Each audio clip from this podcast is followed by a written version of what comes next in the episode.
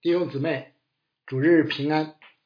今天要分享的《路加福音》十九章十一到二十七节的经文，是有关主耶稣进入圣城耶路撒冷前最后的记载。其中的比喻，乍一看与马太福音二十五章才干的比喻颇有些类似，但若仔细研读一下，就可以看出其中的不同。不仅是细节上的，如主人的身份、仆人的数目，以及所受托银钱的数目、所得赏赐的不同等等，而且这两个比喻的目的也各不相同。马太重点要强调的是，服饰的关键不在于恩赐与才干的大小多少，而在于是否尽心竭力。所得赏赐的大小，同样。是根据忠心的程度，但陆家的重点在哪里呢？分享之前，我们先一同祷告。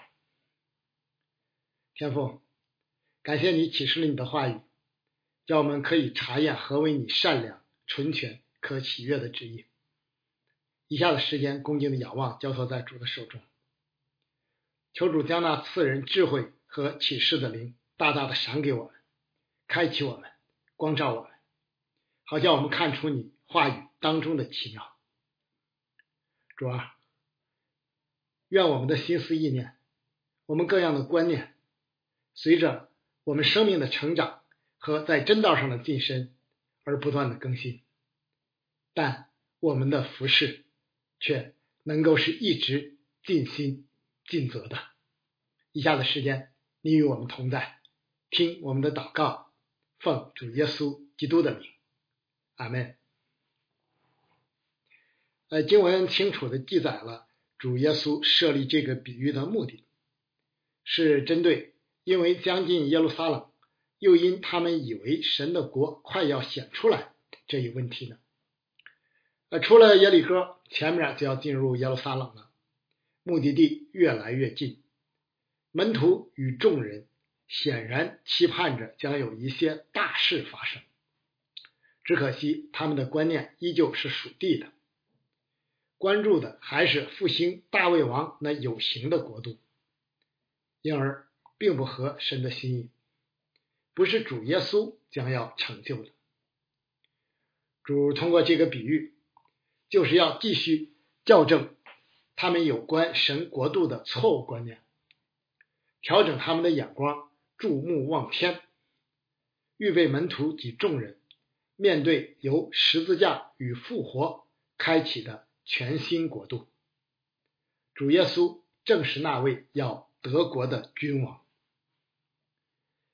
这个比喻中涉及了三类人，即众人、主人与仆人，代表着现实中对天国与天国君王的不同理解与观念。而比喻的目的和意义。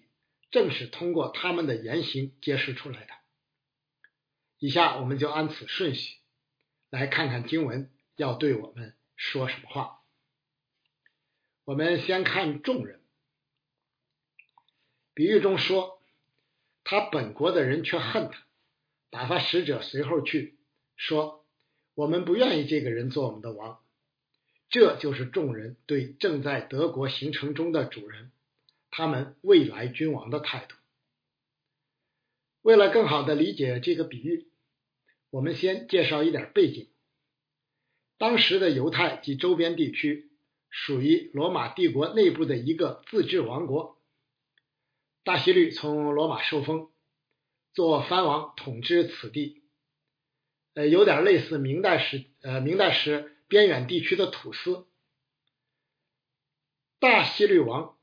死前将他的王国一分为四，由四个儿子分别继承，其中亚基老分得包括耶路撒冷在内的犹太地区，但他必须前往罗马，获得帝国最终的确认，才能真正做王。这就是往远方去要德国回来的例子。但亚基老为人残暴，犹太人很不喜欢他。于是，他们稍后也派出了一个代表团前往罗马，企图阻止他德国做王。最后的结果是罗马确认了亚基老的统治权，但却没有给予其王的称号。呃，犹太人总体上是与主耶稣为敌的，他们根本不承认主耶稣有从天而来的权柄，更不接受他是犹太人的王。法利赛人与文士更甚。就在几天之后，祭司长当众向比拉多宣称：“除了凯撒，我们没有王。”并不断蛊惑百姓，要求把耶稣钉十字架。犹太人既认不出就在他们中间的天国君王，又怎么会期盼他所带来的国呢？然而众人所弃绝、所以为愚拙的。恰恰是神所定义的，是主耶稣前往耶路撒冷所要成就的十字架、复活与再来，才是真正的德国之路。呃，门徒们尽管已经跟随主耶稣一段时间了，但对以色列国复兴的盼望同样会彻底更新，与犹太人差不多，就是到了主升天的前夕。他们关注的依旧还是这以色列国，依旧是像大卫王那样的军政领袖、民族英雄。那主耶稣洞察人心，知道众人想要的是什么，也深知在耶路撒冷等待他的将是什么。于是用这个比喻再次提醒门徒及众人：神的国与地上的国完全不同。神的国不属这世界，主耶稣确实是来得国的，但却是要得那完全的天国。门徒们当时还是没听懂，直到主复活升天以后，才呃完全明白。我们再来看主人，也就是那位贵胄。比喻中的主人有双重身份，他既是仆人们的主人，又是众人中的贵胄，是他们未来的君王。对应于当时的实际情况，这恰好也就是主耶稣所具有的双重身份。因此，这位主人与贵胄所要显明的，正是主耶稣自己及其将成就之事的意义。从比喻中可以看出哪几方面呢？首先，他正要往远方去，德国回来。他现在是准君王，但等到回来时，就真的要做王了。故此，主升天前交代门徒大使命的第一句话就是：天上地下所有的权柄都赐给我了。往远方去。意味着时间不会太短，天国已随着主耶稣的道成肉身而降临。主耶稣生来就是做犹太人的王的。当年三博士来朝的时候，早已宣告过，以致希律王与耶路撒冷合成的人都甚是不安。现在主耶稣即将进入耶路撒冷，被钉十字架，三日后复活。都是天国完全成就的一部分，只是这一切到目前为止尚不被人理解，尚未完全显明在世人面前，与德国的过程很相似。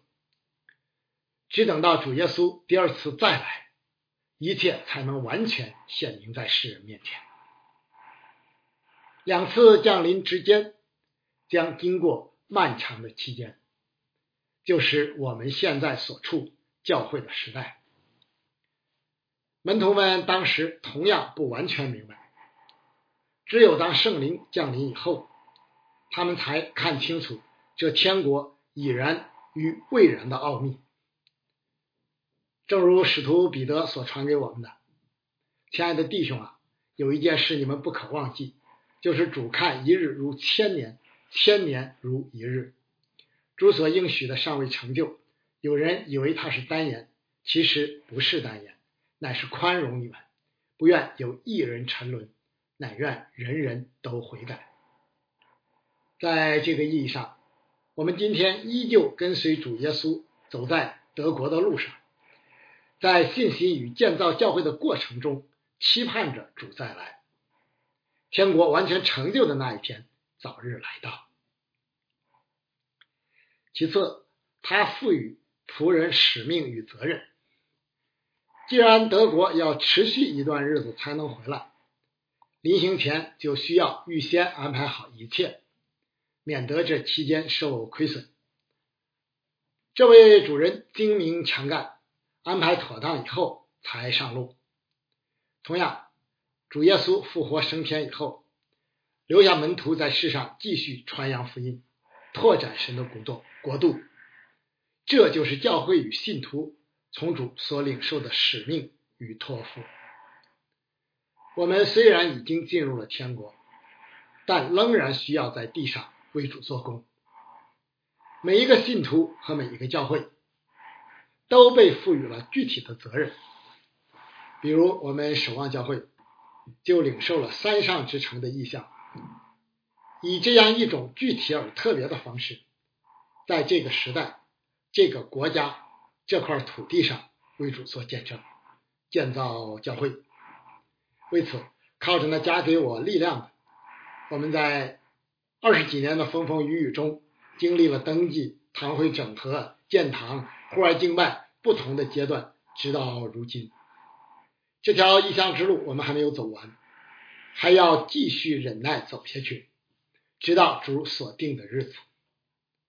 不过，这期间不同阶段征战与施工的重点，也将随着圣灵的引导而相应的调整。在经历了十多年的建堂与户外敬拜之后。办学又成为下一阶段的重点。第三，他按公义实行审判。既然出发前已经赋予仆人使命与责任，回来后就必须检查结果如何，按功过赏罚。果然，主人一回来就审判仆人，要求每个人为自己的工作交账，论功行赏，按过处罚。没有一个人能蒙混过关。还有，众人既不喜悦他做王，难道他回来会一笑了之吗？他没有忘记这事，当众严厉的惩罚了仇敌。同样，当主耶稣再来的时候，我们这些领受了使命与责任的门徒也要接受审判，在主面前交账。这是圣经反复强调过的。不要以为救恩永不失落，就可以随随便便做的好与不好都无所谓。似乎只要拿到了天堂的门票，从此就可以懒散的混日子。天堂里依旧有审判，奖赏的大小同样会不同，只不过不会下地狱就是了。真信心一定会生发出相应的行为，否则。就是死的信心，毫无用处。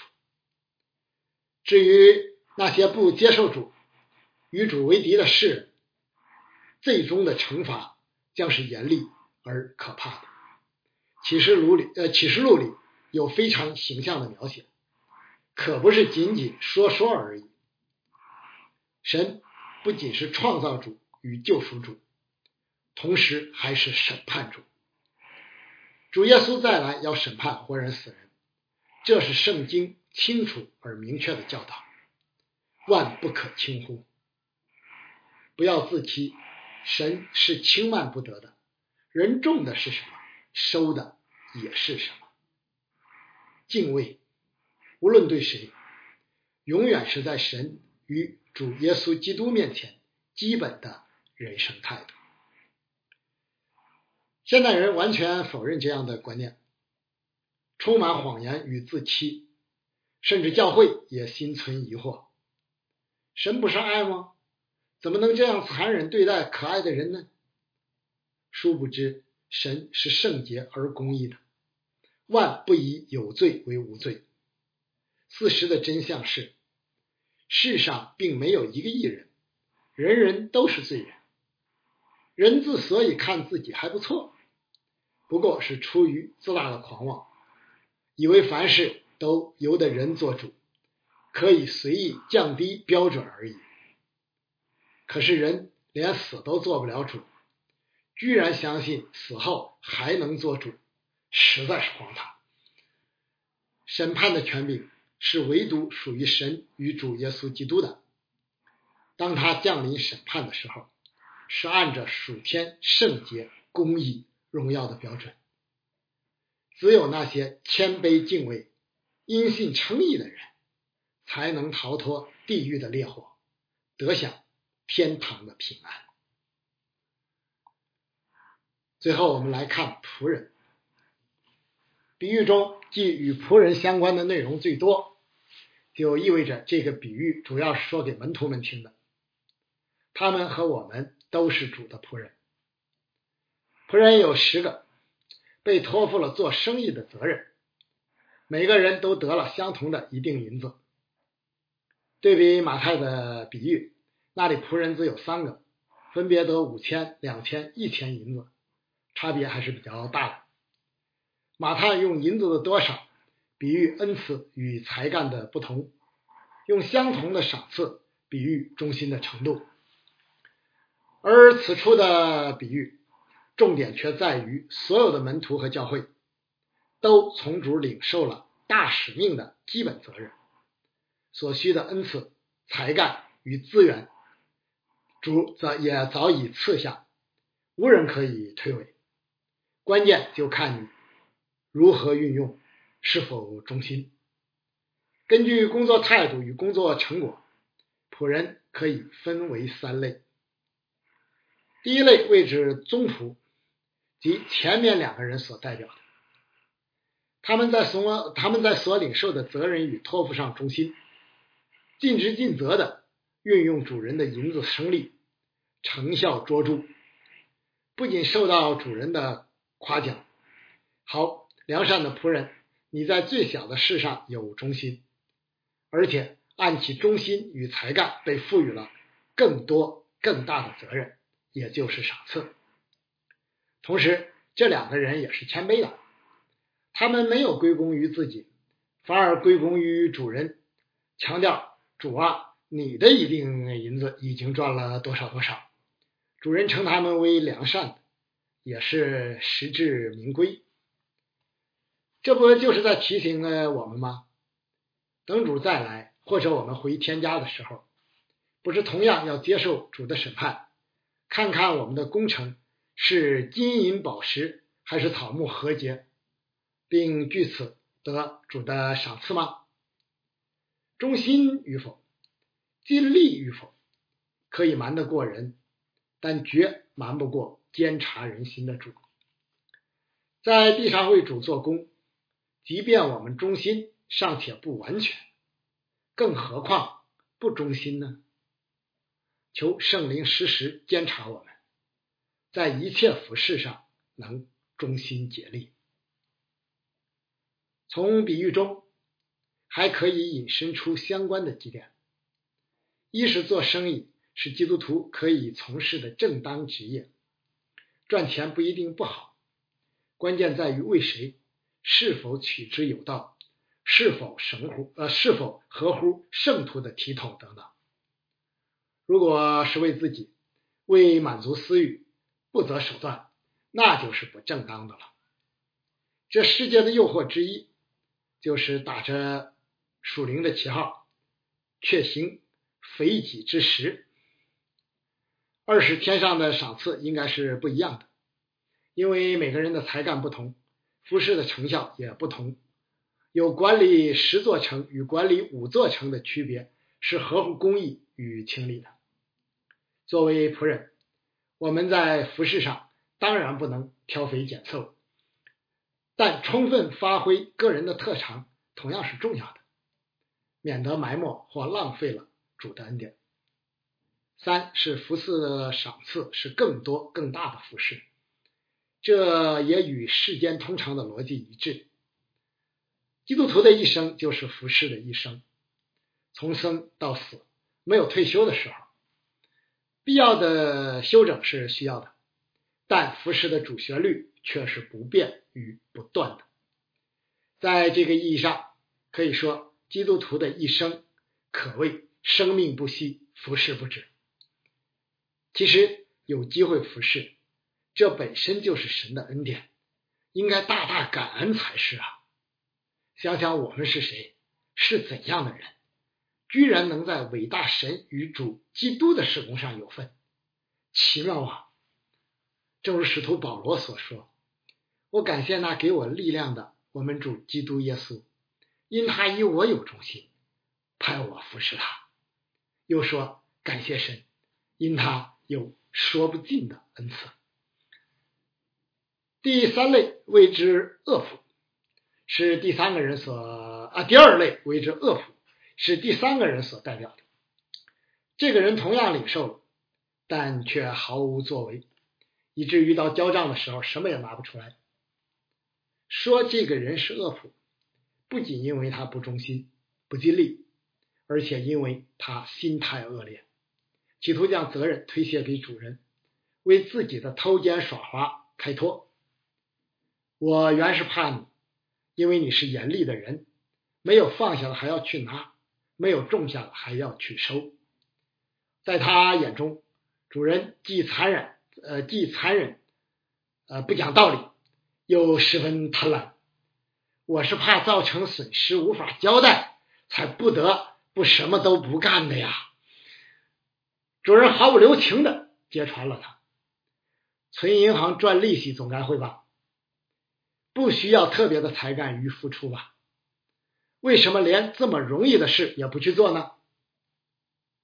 人的恩赐与才干的确有不同，但教会中许多的服饰却是人人都能承担的，并没有什么特别的要求，比如稳定的参加聚会、打扫卫生、探访。代祷等等都是服饰，也是人人能参与的。你若是因懒惰不肯服侍，就当在主面前悔改，尽快殷勤起来。你若因一些不正确的认知而错过了服侍，就当尽快更新观念，并尽快投入服侍。你若因惧怕不敢服侍，就当知道主是慈爱良善的。他怎么会不悦纳那些愿意摆上的人呢？这里提到了银行，当然不能与今天的大型金融金融机构同日而语。不过自古以来，收存与放贷的信用生意一直都存在。古代中国民间的钱庄就属于这一类，属于最基本的金融投资活动之一。这类投资与金融活动原则上并无不当，但其中的风险与诱惑却也是实实在在的。当代尤其如此。关键是能否把握住自己，能否承受住风险，能否容神一人。我劝大家要谨慎，因为我们身边惨痛的教训实在太多了。另外七个人没有记载。可称为第三类，大概属于既有些忠心，但又不是没有可责之处的吧？也许我们就类似这样的情况，固然一直在服侍，但多少又有些不冷不热。而主不喜悦老底家教会的原因，恰恰就是在此。要知道，这样的人与教会将来都是要受亏损的，虽然。也得赏赐，但流失的可能更多。不要以能随大溜为满足，那不是主所喜悦的，也不是基督徒当追求的。愿我们都能警醒，靠主忠心，热心服侍。正如保罗劝勉提摩太的：“你当竭力在神面前得蒙喜悦，做无愧的工人，按着正义分解真理的道。”这里再次提到了马太效应。我告诉你们，凡有的还要加给他，没有的连他所有的也要夺过来。在属灵与属世的事上，都能见证这条定律的真实。日常生活中常常是富者越富，穷者越穷。拥有越多的人反而更多拥有，拥有越少的人往往最后什么都剩不下。在属灵的事上同样如此。你有恩赐或特别的才干吗？赶快用以用于服侍主、服侍教会、服侍弟兄姊妹，如此就必拥有更多。倘若不用，终将失去，到时候后悔也没有用了。神的法则从来不是平均主义，而是多劳多得。这世界的观念总觉得干多了吃亏，于是能偷懒就偷懒，或者是把好东西先藏起来，到关键时刻再拿出来。但在神那里却不是这样。基督徒既以心意更新而变化，就不当与世人一样。不要怕吃亏，也不要藏着掖着，把你现在所有的都使出来，就像先知以赛亚一样，积极回应神的呼召。我在这里，请差遣我。如此，你的生命不仅不会枯竭，反而会更加丰盛。在结束今天的正道之前，让我们重温使徒保罗写给提摩太最后的话。这不仅是老一代中仆给新一代仆人的劝勉，更是历史历代所有立志忠心服侍主之基督工人的心声。我在神面前，并在将来审判活人死人的基督耶稣面前，凭着他的显现和他的国度嘱咐你。勿要传道，无论得时不得时，总要专心，并用百般的忍耐、各样的教训，责备人、警戒人、劝勉人。因为时候要到，人必厌烦纯正的道理，耳朵发痒，就随从自己的情欲，增添好些师傅，并且掩耳不听真道，偏向荒谬的、荒谬的、荒谬的言语。你却要凡事谨慎，忍受苦难，做传道的功夫，尽你的职分。我现在被交电，我离世的时候到了。那美好的仗我已经打过了，当跑的路我已经跑尽了，所信的道我已经守住了。从此以后，有公义的冠冕为我存留，就是按着公义审判的主，到了那日要赐给我的，不但赐给我。也赐给凡爱慕他显现的人，阿门。在主里纪念所有为主的名征战的兄弟教会牧者和弟兄姊妹们，求主保守祝福他自己的守望教会，阿门。